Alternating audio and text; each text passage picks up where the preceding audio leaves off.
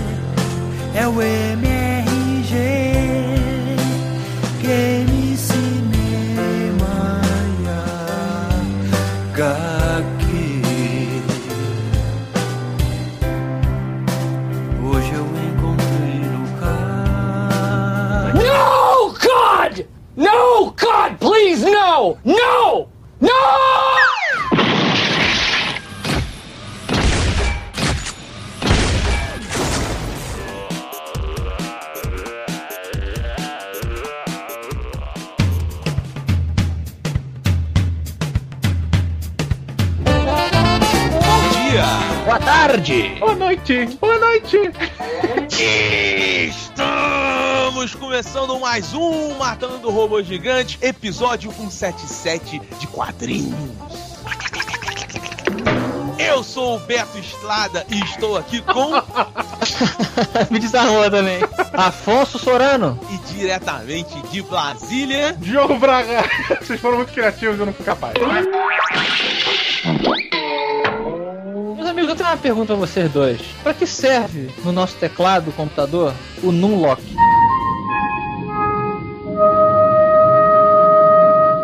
Olha, eu vou te dizer, muita gente vai estar rindo sozinho comigo e vocês não vão estar. Ah, Serve pra você manter o personagem correndo.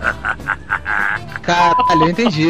Oh, touch my gun! Mas fora dos jogos de videogame, pra que que serve a tecla Numlock? É number, number lock? Ele Isso. trans... Afonso, olha pro seu teclado agora. Hum. Tá vendo? Só você, Diogo, você não olha pro meu teclado. Difícil. Você tá vendo que ali naquele negocinho do lado tem os números? Que é onde fica o Numlock em Num- cima. Aí embaixo da tecla do Numlock tem um monte de números, certo? Aham. Não pede, né? Não... É, num padzinho. Esses números têm umas funções, não tem? Sim, calcular. Quantidade. Numerar as coisas. Quando você, quando você aperta um Numlock, você bloqueia o número e libera outras funções dessas teclas. Black. Peraí. E é verdade, ele virou uma setinha. Apertei o no... desativei o no lock, ele virou uma setinha. Son of a bitch! Olha aí! Pois é. Então tem outra, essa vai matar. Uhum. Pra que serve a tecla pause barra break? Vocês têm? Ah. É pra pause, pra pausar, não? Pausar o quê? A A internet? vida. Então pause mesmo.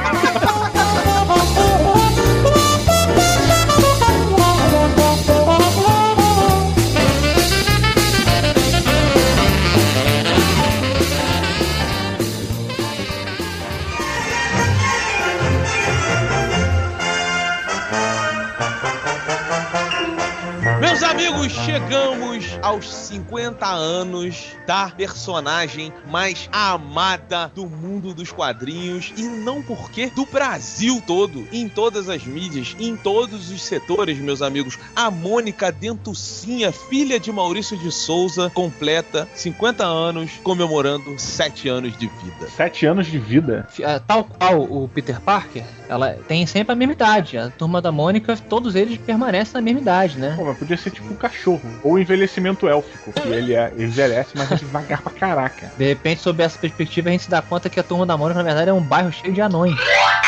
Sabe uma coisa que eu sempre achei muito bacana no- na evolução da Turma da Mônica? Que ele, se- isso é uma- um problema de todos os personagens. Né? Pra você fixar um personagem, muitas vezes você mantém ele com a mesma roupa. E a Turma da Aham. Mônica é, tem esse mesmo formato. Só que eles fazem uma parada muito bacana. Quando a Mônica vai em casa trocar de roupa, ela tem um armário com, tipo, 15 vestidos iguais.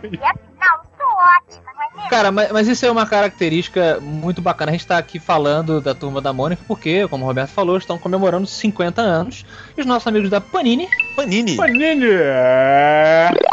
nos pediram para celebrar esse aniversário junto com eles. Estão aqui batendo um papo. E engraçado, né? Porque eu comecei, como vocês, a ler Turma da Mônica muito criança. Eu fui alfabetizado com a ajuda da Turma da Mônica. E eu me tornei o homem mais poderoso do universo. E eu, eu deitava na minha caminha, minha mãe fazia o todinho para mim e pros meus dois irmãos, e a gente ficava lendo histórias em quadrinhos da Turma da Mônica primeiro. Depois que eu passei pra, pra super-heróis e livros, imagino que vocês tenham sido muito parecido, né? A minha foi com Tex. Tex, é, migrei pra. Te- Mas você lia Tex antes da Turma da Mônica? Li lia porque meu pai lia. Olha. E aí ele já tinha aquela, aquela coleção dele. Na verdade, eu não lia, né, cara? Eu ficava vendo a revistinha e eu tinha uma babá. Hum. Porra, ela era muito foda. Ela ajudava muito no nosso desenvolvimento motor. É psicomotor que se fala, né? Afonso que tem a mãe da área. É, é, pode ser. Ela ajuda exatamente o seu cérebro a coordenar os movimentos, né? Tá válido. Beleza. Depois você pede o aval da sua mãe a gente carimba o programa. não, mas e ela era muito bacana porque desde muito novo, cara, porra, ela brincava com a gente, brincadeiras, onde a gente sempre tinha que fazer uma construção de alguma coisa com revistas em quadrinhos. Então, por exemplo, a gente recortava momentos interessantes. Ela criava um roteirinho da seguinte maneira: olha, então na nossa história hoje, o Cebolinha tem que ir correndo, entregar a carta para a tia Cocó e a tia Cocó vai fazer, espalhar essa notícia para a Rua do Limoeiro. Aí ela separava por expressões e comportamentos. Qual o pr- primeiro quadrinho o Cebolinha tem que estar como? Ah, o Cebolinha tem que estar com a posição de corrida. Então vamos procurar uma posição que se encaixe nisso. Caraca! Pois é, e cara, tipo, ela não era pronta pra isso, sabe? Não era pedagoga. Exatamente, exatamente. E desde muito novo, ela começou a fazer isso comigo. Hoje em dia a gente vê que é muito mal usado por mim, que eu não fui, eu mal consigo construir a frase. o jogo se desmerecendo de É novo. verdade, é verdade. As usual. Could you get your daddy on the phone? Então a gente usava muito as revistinhas do meu pai, coitado, pra recortar e, e construir outras histórias. Então Tex muitas vezes ia pra Rua do Limoeiro fazer alguma que coisa. loucura, cara. Tu fazia isso também, Beto? Não, cara, não fazia não. Na verdade, na verdade, a turma da Mônica, eh, de- logo depois eu fui pro, pras historinhas do Mort Walker, né? Que é o, o Recruta Zero. Hum. E eu, como eram as revistas do meu pai, eu li o Recruta Zé. Depois que ele virou zero. Pois né? é, então assim, mas Pois é, não, pois zero. Foi depois que ele virou. Tá bom. Nessa revista da Turma da Mônica dos 50 anos, no meio dela, tem uma coisa muito legal, que é o Maurício de Souza falando de leve assim, e tem a foto da, da Mônica, filha dele, no momento em que ele se esperou nela. E ele dando uma breve explicação. E dá pra você ver isso, cara. É uma menininha, dentucinha, com aquele cabelinho curtinho, com uma cara de enfesada. De enfesada, Absurda. Diogo. É muito legal mesmo. Ele olhou pro lado, olhou a filha dele, devia estar lá, tipo, não, não! Caraca, é isso, sabe?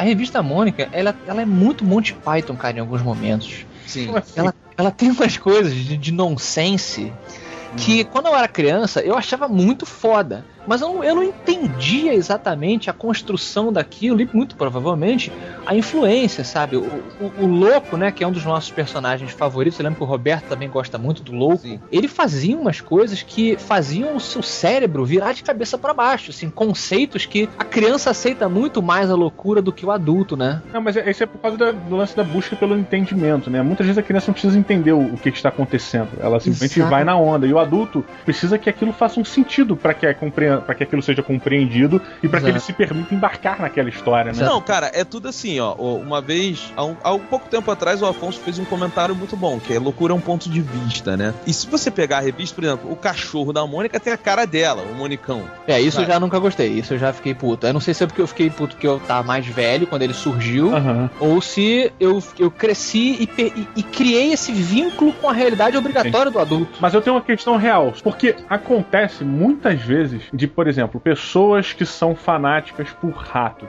E isso ser uma coisa que a pessoa tem uma- essa paixão clara e você sabe, você conhece, a pessoa começa a ter pra você feições de rato. Você começa a falar, caralho, realmente, esse cara parece muito que um rato. Porque olha como ele faz isso, olha só que esquisito. Ah, Vocês entendem o que eu tô dizendo? Isso é real pra vocês? Não. não. Então continua falando. Um dia quando eu encontrar alguém que compartilha a realidade comigo, eu converso. É porque pra mim isso é muito real, cara. Assim, se a pessoa tem um apego muito grande ao animal de estimação, tanto o animal quanto o, a pessoa, você começa a fazer semelhanças na feição. É muita questão do filho de criação. É muitas vezes, cara, o filho de criação começa a ter características do- da pessoa que tá criando, no cérebro do pai ou da mãe, sem ter nenhum laço sanguíneo, cara. Então não tem por que ele ser parecido, mas o seu cérebro, como interpretador, ele começa a analisar aquela parada e talvez livremente comece a exigir semelhanças pra você poder fazer os seus links normais, entendeu? Entendi. Sabe outro exemplo muito bom de assim dessa coisa meio Monty Python? O floquinho, né? O fato do floquinho. Eu só anos depois que eu fui ver como é um Lhasa apso de verdade. Um cão. E não tem nada a ver com. E eu lembro de histórias que, que as pessoas sacaneavam. Ah, o floquinho a gente não sabe onde é a cabeça, onde é o rabo. Só que tinham histórias que nem mesmo ele sabia É direito. verdade. Sim. Tinha umas coisas loucaças, assim. Não, eu me lembro de histórias que o, o Cebolinha, ele fica olhando pro cachorro dele e falando assim, tá, pra onde eu boto o prato de comida? Tem uma história que eu lembro que ele, ele vai colocar um biscoito na boca do Floquinho, alguma coisa assim, e eles estavam num parque. E aí ele, a informação real é ele cutuca o do cachorro.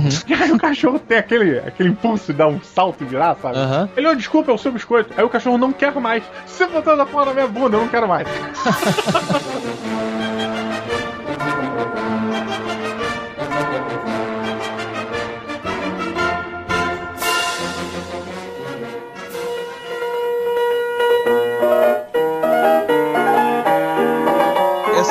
aí do Turma da Mônica dos 50 anos, quando eu, eu peguei ela pra ler, eu tava com aquela assim, pô, é Mônica, eu vou ter que me preparar pra ler. Ou não, cara, não, ainda é muito divertido, assim, É, sabe? você volta automaticamente àquele seu estado. né? Ter uma assinatura da Turma da Mônica hoje em dia é uma coisa legal. Ainda é a revista de banheiro, sabe? É bacana. Sei que Flávia Gazi tem isso há anos. Sim.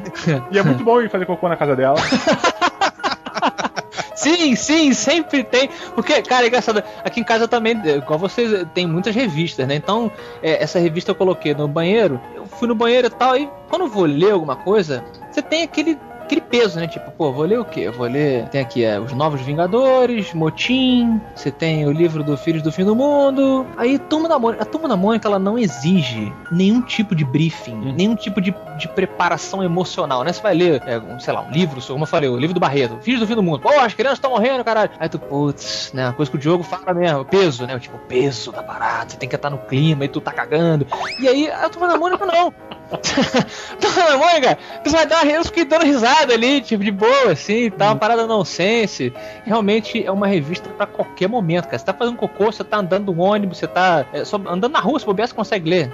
E ela tá evoluindo, né? Nessa revista tem uma história da Tina e do. E a Tina tá de parabéns. Tá de Nossa, parabéns. Que, Tá? que, que, que sexy. Que, que evolução da A Tina. Tina está, como sempre, bonita e elegante. Pois é, pois é. A Tina, cara, a Tina é uma prova de que a gente deve dar muitas palmas pro Maurício de Souza e sua equipe, porque a Tina, beleza, é uma revista pra criança e tal, mas ela nunca, nunca se sobressaiu porque ela usava os atributos dela. Ela é uma mulher que ela usa óculos, cara. Cara, você sabe que eu acho que é, é por isso que eu- a minha primeira namorada usava óculos? Eu acho que eu busquei uma mulher Sério? que usava óculos. Eu acho que sim, porque, cara, os nossos gostos são moldados por esse tipo de coisa. Eu outro dia fiquei Ah, peraí, pensando. peraí, peraí. Eu usava óculos. Sim. Lembra aquela vez que eu dormi na sua casa? Roberto Duque Estrada, que obviamente, obviamente, eu tenho certeza que os ouvintes vão ajudar agora a fazer isso. Seria um excelente personagem de Turma da Mônica e moraria na rua de baixo.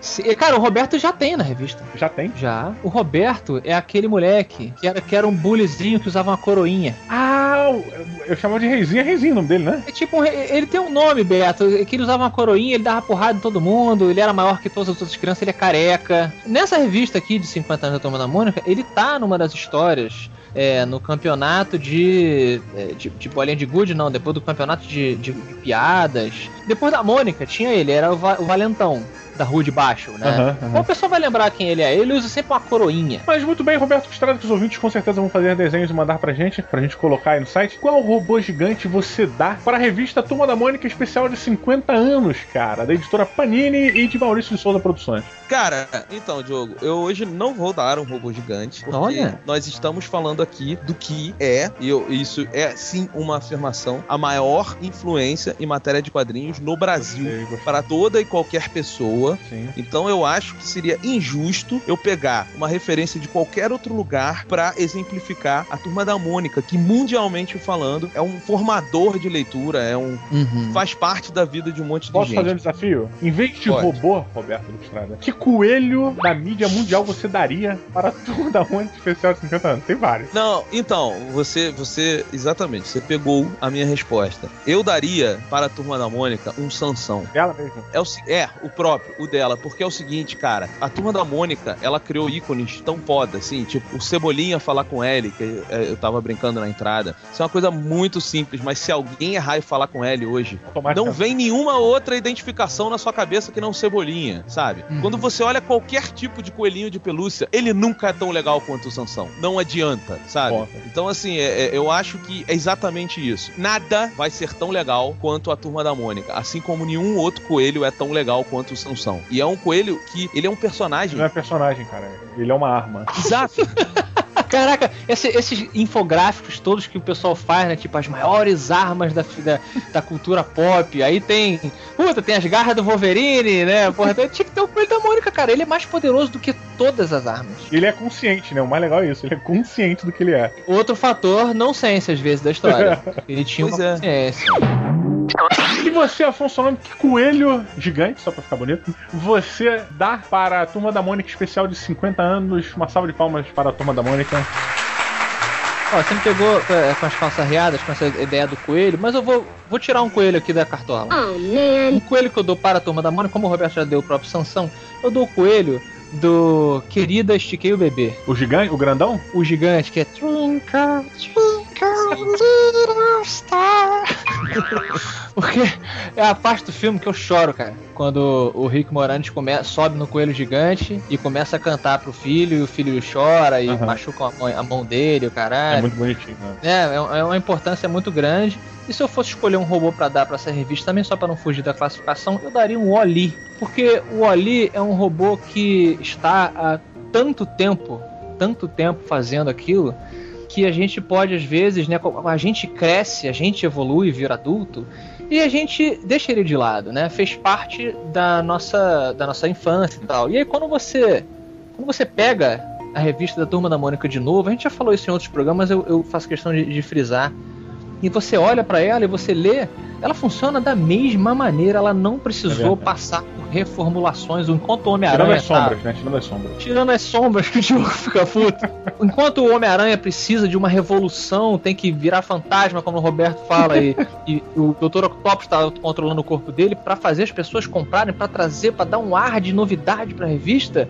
A turma da Mônica, ela continua reciclando, e eu digo reciclando da melhor maneira possível, Aham. as mesmas fórmulas, pegando emprestado coisas da cultura pop atual, por exemplo, tem uma história do Penadinho com os Vingadores Maneiro. que é maneiro, sabe? São os fantasmas e os monstros, como, por exemplo, o Hulk é o, o Frankenstein. O Cara, deixa eu fazer um comentário. Essa, essa história é muito maneira, cara. Mas é, entendeu? E que eram, eram coisas que quando a gente era criança, a gente li- tava acostumado a ler a Turma da Mônica, então saía um filme do Super-Homem, você sabia que no mês seguinte ia ter uma historinha do Cebolinha que ele ia ter o poder do Super-Homem, É. ou Super-Homem, né? Com H-O-M-I, É. o Homem- o Homem-Aranha, né? Tinha, Aham. essa, essa fusão dos outros universos da Turma da Mônica sempre funcionou da mesma maneira e sempre vai funcionar, assim como o Ali, ele tá ali e ele não precisa de super modificações, ele sempre vai fazer o trabalho dele e vai fazer o trabalho muito bem. Comparativamente, a Turma da Mônica, ela é o ACDC da indústria dos quadrinhos. Talvez. Então nada mais apropriado do que terminar o bloco com a música do ACDC. Roberto, escolha uma música do ACDC pra acabar esse bloco. Não, eu vou de Hellbells. Hey,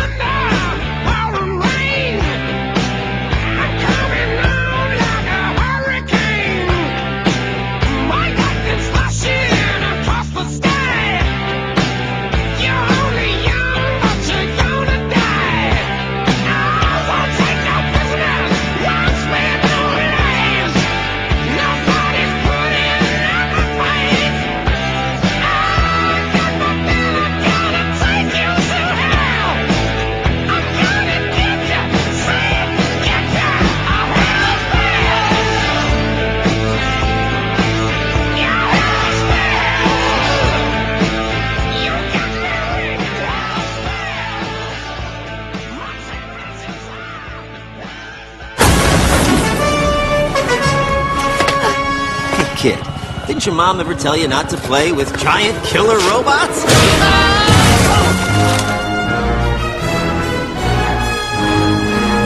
E no Matopilota de Quadrinhos. Olha só, o que, que acontece? Tá rolando uma discussão há muito tempo aí, né? Internet, que aparentemente as pessoas se importam muito com o gênero das pessoas. E eu queria levantar isso aqui no nosso Mata Pilota para discutir com vocês e com os ouvintes do MRG. Eu vou começar por Didi Braguinha, meu amigo.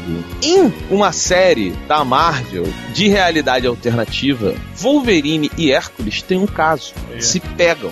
Gerou o alarde que a gente sabe. E eu te pergunto, você mata ou pilota a Marvel Casal. criar uma série alternativa que não segue o universo Marvel normal e colocar dois personagens famosos lá como gays num universo paralelo. Cara, assim, vai parecer zoado, mas eu estou sendo muito honesto. Esse casal seria o único casal provável de existir como homossexuais. Eu tô me baseando num comentário de um ouvinte do Melhores do Mundo. Hum, a fonte. Ah, vá pro diabo que te carregue. Senta aqui, ó.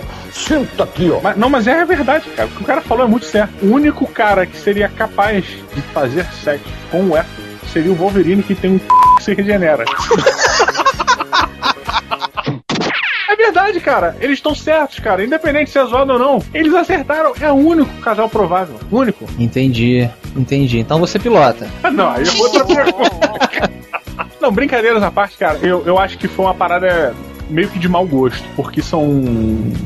O Wolverine é um personagem que a gente dificilmente acredita na. Acreditaria que ele seria um homossexual, sabe? Ele é um cara que tem muitas questões e tal, mas nunca, em nenhum momento, foi explorado esse lado homossexual. E eu acho que isso é, sei lá, cara, puramente galhofa, sabe? E você, Roberto?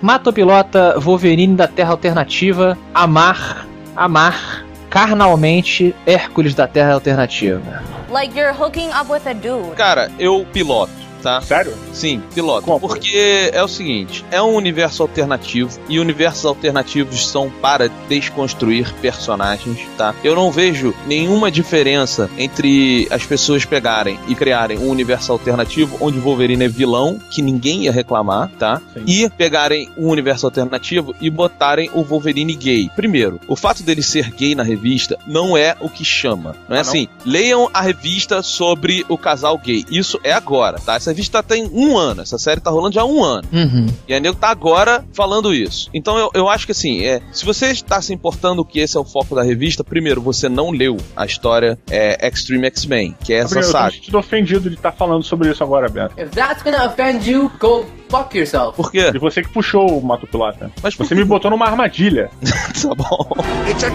Então, assim, eu, eu acho que não tem problema nenhum você desconstruir o personagem e levar ele para outras situações. Essa é a premissa do universo alternativo. Qual é o problema de, nessa outra situação, ele ser gay? Podia ser o Wolverine tendo um caso com a. Sei lá, quem ele não pegou no universo Marvel? Vamos- Vamos mudar. A Lois Lane, sabe? O Wolverine tendo um caso com a Lois Lane. Isso é um universo alternativo que, na minha visão, não tem a mínima diferença Olha dele pegar a Lois Lane e ele pegar o Hércules. Então, assim, eu não acho que faz diferença nenhuma, sabe? Eu, o que eu um acho. esquema de universo alternativo, né, cara? Exato, porque assim, no Cara, você universo. me convenceu, Beto. Você me convenceu mesmo, assim. é- é- se é o local pra ser explorado, é agora. É aí. Pois é, e eu acho que assim, jogo, sabe, é, eu me lembro de quando o Lanterna Verde virou gay. Aí nego falou, pô, um personagem vai se revelar gay é o Lanterna Verde. Eu vi no Jornal da Globo, Olha aí. nego falando que o Lanterna Verde tinha virado gay. Só que assim, cara, não foi o Al Jordan, foi o Alan Scott. Se você entra numa discussão dessa, você primeiro precisa conhecer do que você tá falando. É, isso tá acontecendo muito. Mas, mas vocês não acham que isso. Ah, eu tenho certeza, na verdade. Isso foi uma estratégia. A Marvel sabia que a mídia geral não ia, não ia diferenciar. Pros jornais principais é Wolverine é gay. Oh! Gay, gay, gay, gay, gay, so gay. O único Wolverine que existe na cabeça deles. E a Marvel sabe disso. Isso vai gerar buzz, vai gerar, todo mundo vai olhar, caralho, ouviu falar que o Wolverine é gay? Aí então você fala, cara, não é o Wolverine da Terra é, é X, é, é da Terra Y. Até você explicar pra pessoa, né? Porque nem XY, é meio meio e tal. Ah, mas isso faz sentido também. Imagina o Roberto chegar aqui um dia e falar assim: pô, galera, descobri que eu sinto muito prazer no ânus. Gay! Muito bom. Automaticamente a notícia é: o Roberto é gay. Mas ele fala: não, não sou gay. essa, essa notícia me abalou de uma maneira que eu não esperava, assim, tipo, porra, do nada. Esse exemplo foi muito estranho. Estamos na Terra Alternativa agora. Terra alternativa, né? Afonso é homem e o Roberto é gay. Afonso Solano com um F só aqui na Terra Alternativa.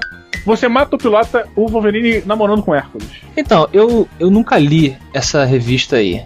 É, tá um ano já no mercado, mais ou menos, Beto? É, por aí. É, eu acho o seguinte: eu mato se esse Wolverine da Terra Alternativa nunca apresentou comportamento que indicasse que ele gostasse de homens. Porque aí eu acho que é a apresentação do, do personagem homossexual mal feita. É do nada, você escolhe, você aponta pra um cara, vamos ver, quem que vai virar gay? Esse cara aqui. Da mesma maneira que você poderia fazer o caminho inverso, entendeu? Pega um... Basicamente é opção, né? Você tá dizendo que é opção. Ah, ele escolheu agora ser. Exatamente, exatamente. Isso parte do princípio que é uma opção. E não é uma opção. Não é uma opção, cara, decidir gostar do mesmo sexo. Isso não existe. É, e, e, aí eu acho que é, é, mal feito, sabe? Quando isso acontece. Se quem leu que não, cara, olha só, ele sempre deu a indicação que tem um comportamento mais para esse lado, não sei o quê. E eu não tô dizendo de, é, um comportamento. Ah, então o cara que é gay, ele tem que dar pinta, ele tem que desmunhecar. Não, não tô falando isso porque seria uma definição muito preta e branca. Mas quem, quem tem amigos gays ou quem é gay sabe que a pessoa dá a entender, cara. Você não existe esse mito do que ah, não, o cara é impossível você dizer que o cara é gay. Cara, se você tiver um olhar, se você entender, você percebe. Sabe, sabe uma coisa que é bom para você perceber quando a pessoa ela não é homossexual? Quando ela não faz cocô. What? Ah, lá vem. Essa é uma excelente piada. Tô planejando já tem 5 minutos. Você sabe por quê? Porque a pessoa que não faz cocô, ela nunca é gay. acho que é por aí que a gente vai parar. Eu acho, cara. Eu acho que tem que terminar.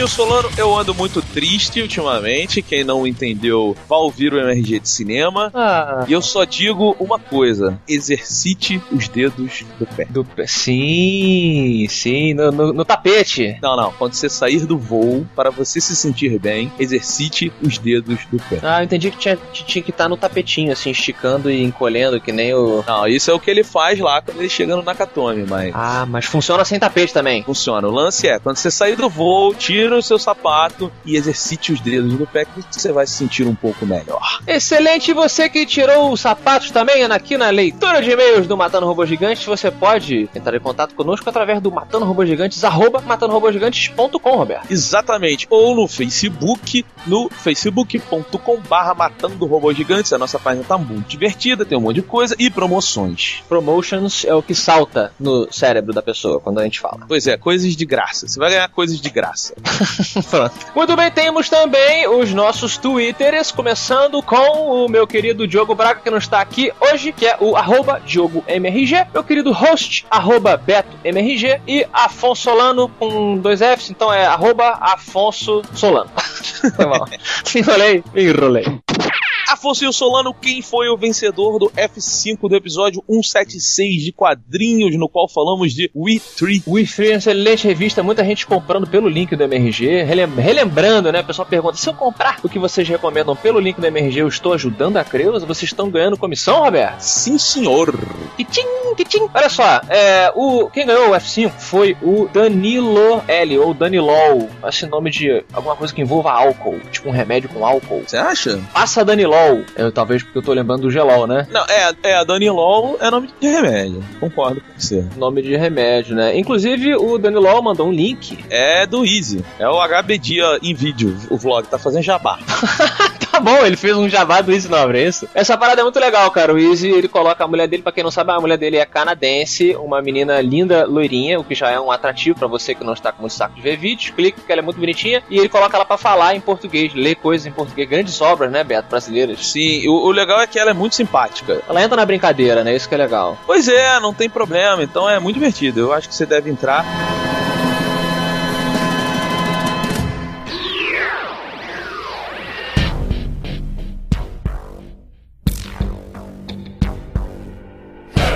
Afonso Solano está chegando o momento em que o churrasqueiro sairá.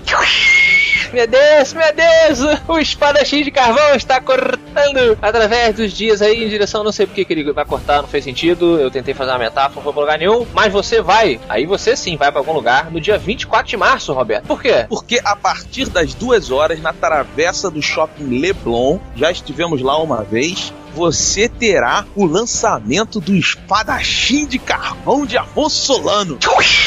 Meu Deus, meu Deus, estaremos lá. Eu, Roberto, Diogo e amigos, estamos convidando todo mundo, incluindo vocês ouvintes, obviamente, para celebrar, celebrar esse querido, segundo Roberto, churrasqueiro. Isso, eu vou chegar um pouco tarde, tá, gente? Aham. Mas eu estarei lá, então você chega lá, começa duas horas, vai até o shopping fechar. O Afonso, eu, o Diogo, aí o Dracon vai estar lá, a Carol Munhoz vai estar lá, a gente vai falar com todo mundo, vai ser um- uma grande reunião de amigos e você tá convidado. Afonso, deixa eu te fazer uma pergunta, posso? Pode, meu querido. Então, eu tenho uma ideia formada de que grandes histórias, na verdade, elas se baseiam não no plot principal, e sim nos conflitos pessoais. Por exemplo, é, eu brinquei aqui falando do Duro de Matar, e se você pegar de novo o primeiro filme, você vai ver que, na verdade, ele não é um filme sobre um cara no Nakatomi Plaza evitando uma invasão lá terrorista. Ele é um filme sobre um marido, um pai que está tentando se reaproximar da família, mas tem dificuldade de fazer isso. Sim,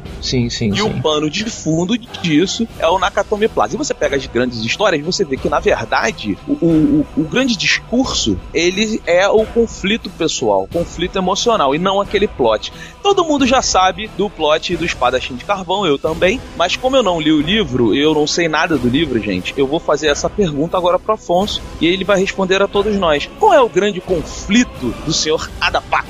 Grande conflito. Excelente memória, até porque a Pixar frisa muito isso, né? A gente tem que se importar com a pessoa, é, senão nada funciona. Cara, eu diria que o conflito do cara é que ele foi dito a vida toda que ele é filho de um deus e que o mundo do lado de fora é de um jeito. E aí, quando ele é forçado a, a sair por aí, ele vai começar a ver que talvez as coisas que. Qual é a figura máxima que a gente tem de autoridade? É o nosso pai e a nossa mãe, né? No caso, o pai dele que é um deus. Então ele começa a ver que talvez as coisas que o pai dele tem, é, é, disse para ele talvez não fossem inteiramente verdade, né? Ele vai começar a entender que o mundo não é do jeito que ele pensava, porque um detalhe que eu achei bacana colocar no livro é que o Adapak, ele cresceu lendo livros de fantasia na casa dele.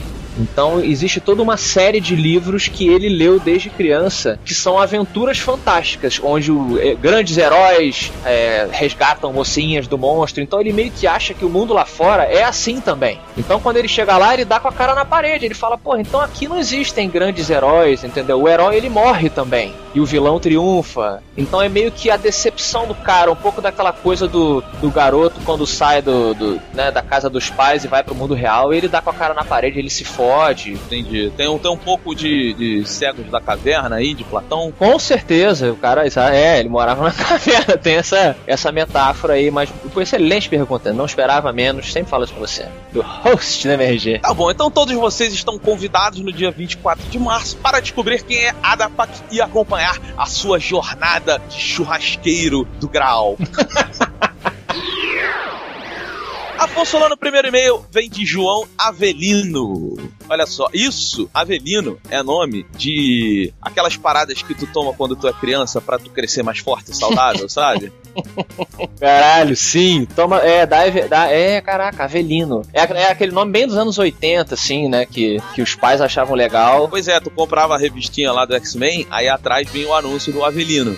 não é? Tá bom então. Ele falou assim: salve, salve, maiores produtores de sucata eletromecânica da história, debulhadores de autômatos incrivelmente desproporcionais e protetores do reino. What? Excelente, excelente. Muito bom. Meu nome é João, tenho 25 anos e sou arquiteto em Curitiba. Terra dos síndicos. Terra dos síndicos. Estou escrevendo para agradecer muito pelo último cast de quadrinhos. Sempre ouço o programa mais para saber um pouco sobre esse mundo das HQs. E muito por parte do MRG ser um ótimo programa, independente do tempo. Muito obrigado. Muito obrigado. Mas admito que, tirando Turma da Mônica e tirinhas de jornal e internet, nunca tinha lido quadrinhos há até hoje. Olha aí, nunca li nenhum material da DC, Marvel, Vertigo, nada. Cheguei a olhar um ou outro, mas só capa. Tive até vontade de ler o Watchmen uma vez, mas o fato citado em maiúsculas anteriormente torna o final desta frase meio óbvio, mas para nada. Hum. Acabei não pegando ainda. Depois do cast sobre o Itri, fiquei extremamente interessado nas histórias destes três animais. Foi uma experiência fenomenal. Concordo com o Diogo quando ele falou sobre a rápida resolução da história, mas, como disse já, ficou tudo preenchido por imaginação na Old Fashion. Hum. Concluindo, são cinco robôs gigantes na Old Fashioned escala robótica, na minha opinião, bastante influenciada pelo emocional de ser um HQ sempre presente na memória. A primeira a gente nunca esquece. Excelente. Que, que bela maneira dele começar, né, cara, no mundo dos quadrinhos. Sempre que o pessoal me pergunta lá no Twitter, eu tento indicar uma revista que tenha princípio, meio e fim, exatamente pra pessoa não se sentir obrigada a, a, a comprar coisas antes, né? O, o quadrinho ocidental tem esse defeito, entre aspas, né? De Sim.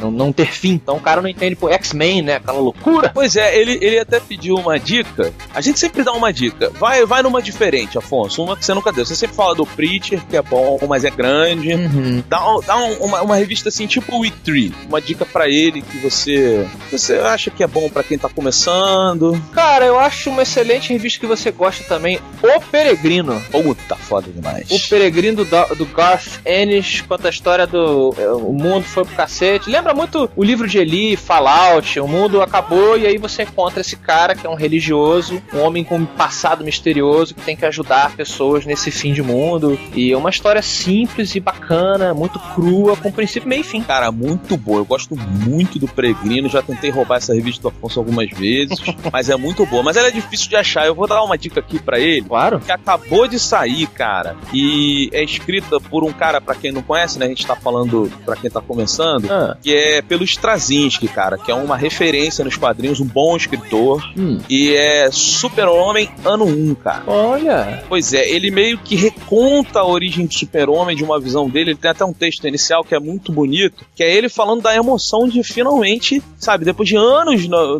nos quadrinhos, já, porra, ganhou milhares de prêmios, o cara é mega reconhecido, Hum. mas finalmente ele tem a chance de recontar a história daquele que é pra ele o maior personagem do mundo dos quadrinhos, que é o super-homem. Então, assim, é uma revista que você vê que ela é feita com muito carinho, muito cuidado. Excelente. Pois é, fica a dica de super-herói, porque às vezes as pessoas né, querem começar e falam, pô, mas vou começar por um independente, um cara que eu não conheço. Comece pelo Super-Homem ano 1, que você vai começar a entrar no mundo dos super-heróis, mas de uma forma coesa, uma forma que não é essa loucura aí que você tem que estar um pouco acostumado pra entender. Exato. Se quiser gastar um pouco mais também indo pra, pra Marvel, ah, quero super-herói, na mesma onda que o Roberto falou, o super-herói mais uma história fechada que eu vou entender. Compre Marvels, do Alex Ross e do Busiek. Demais. Três aí, três sugestões pra você. Recadinho de Felipe Sena. Pois é. Afonso, posso fazer uma rápida pergunta? Sim. No, no Homem- Homem de Ferro 3, vai ter uma cena em que a Pepper Pop, não, a Pepper Pop, eu não consigo falar o nome dela. Enfim, a mulherzinha. Potts, Potts. Pepper Potts. Ah. Pimenta maconheira.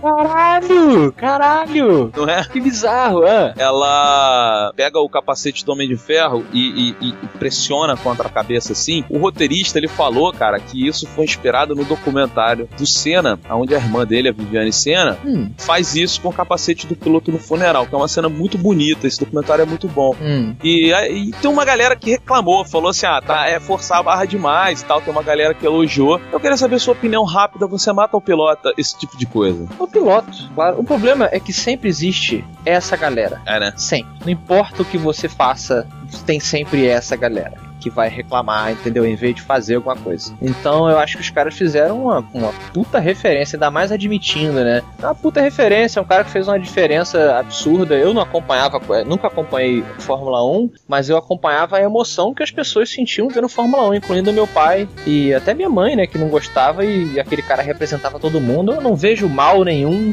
em fazer uma menção a uma pessoa que teve tanta importância, deu tanto orgulho ao país, né, representou tão bem. Eu não- acho excelente, cara, excelente. Muito bom. Então, por favor, leia o e-mail aí do nosso Felipe Sena. Meus caros retentores da vida pertencente a seres metálicos e não orgânicos. Eu sou o Felipe Sena, tenho 24 anos, sou analista de suporte do Rio de Janeiro. Ah. O quê?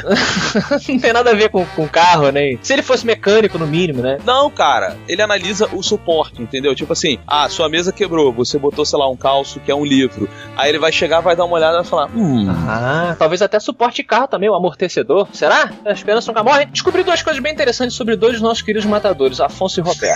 calma aí, calma aí. Esse maluco, o Felipe Sena, quando tem alguém ajudando o outro, ele é o cara que fica atrás do cara que tá ajudando, falando: Isso aí, vamos lá, tá mandando bem, isso aqui é suporte, hein? Muito bom, olha só, ele descobriu duas coisas bem interessantes sobre é, eu, Afonso e você, Roberto. Primeiro, primeiro vamos à revelação sobre o nosso novo escritor brasileiro. É, pelo visto, esse negócio de emergência está dando realmente muitos frutos financeiros. Ter um apartamento em Copacabana não é para todos. Sabendo. Alguém tem apartamento em Copacabana aqui, Roberto? Continua lendo, continua lendo. Vamos lá. Sabemos do boom do mercado imobiliário que a cidade do Rio de Janeiro sofreu, elevando demais o preço de aluguéis e compra de imóveis, é verdade. Mas agora, se ter um apartamento em um dos bairros mais valorizados da nossa querida cidade já é para poucos, imagina ser dono de um prédio inteiro. Pois é, meus caros Roberto e Diogo, vocês deveriam checar o caixa da MRG, pois o nosso Afonso Solano está nadando em rios de dinheiro. Caraca, onde? O cara já até tem um prédio inteiro dele. Imagine a grana que ele vai ter alugando todo esse apartamento. Que porra é essa? Cara, ele mandou uma foto da volta que você tá dando em e Diogo. Ah. E ele mandou uma foto do edifício Solano, lá em Copacabana. Que isso, cara? É, tem um edifício Solano, tá aí embaixo a foto, vocês podem ver. Caralho, eu botei aqui no Google Maps que é mesmo. Mas olha só, o Roberto não fica atrás, não. Aparentemente, você, Roberto. Peraí, porra é essa? Abre a notícia, é muito maneiro, cara. Joaquim Monteiro de Carvalho, sobrinho de Olavo, assume VP de marketing e Roberto Duque Estrada, VP jurídica. Do Vasco. Olha, Roberto! tá estendendo seus, seus domínios também? Pois é, né, rapaz? O clube do Vasco tá mal, a gente tem que ajudar. Cara, Roberto, você pelo, pela matéria, você tem 42 anos, você tá bem conservado pra caramba. Tô, né? Então, isso aí é o cigarro e o álcool mantendo a gente sempre no formal. Olha, excelente a descoberta, vendo que a gente está no mercado imobiliário e mercado esportivo. Legal. Então, é, um abraço pra, pra você, Senna. Afonso Solano, chegou a hora da nossa perola. A perola de hoje, vamos ver, nós falamos sobre. Não, eu vou, eu vou, eu vou, eu vou dar a perola de hoje. Eu tuitei ela hoje de manhã, inclusive. E, e é o seguinte: Felicidade é a certeza de que a nossa vida não está se passando inutilmente. Muito bonito. De onde veio esse seu pensamento? Isso é do Érico Veríssimo e eu estava lendo um livro dele, eu pesquei essa frase e eu queria, eu queria deixar ela para todas as pessoas que estão ouvindo a MRG, porque eles nos proporcionam a felicidade de saber que o nosso trabalho está no caminho certo, está correto, estamos fazendo as coisas direito e queremos também deixar de volta aí para você, meu amigo, se você está infeliz, mude alguma coisa na sua vida, não é você tá num buraco muito fundo, na verdade você só talvez não tenha visto o seu objetivo, né? O importante é você ter um objetivo, é o que a frase diz. Aí você tá vendo onde a sua vida tá indo. Pois é, então fica essa dica aí para as pessoas que eu acho, acho importante e as pessoas vêm, vêm falando um monte com a gente, então a cada momento que poderemos agradeceremos. Certo, Afonso? Certíssimo até quinta-feira na Voz do Robô. E não esqueçam, dia 24, todo mundo lá na travessa do Shopping Leblon, o espadachim de carvão.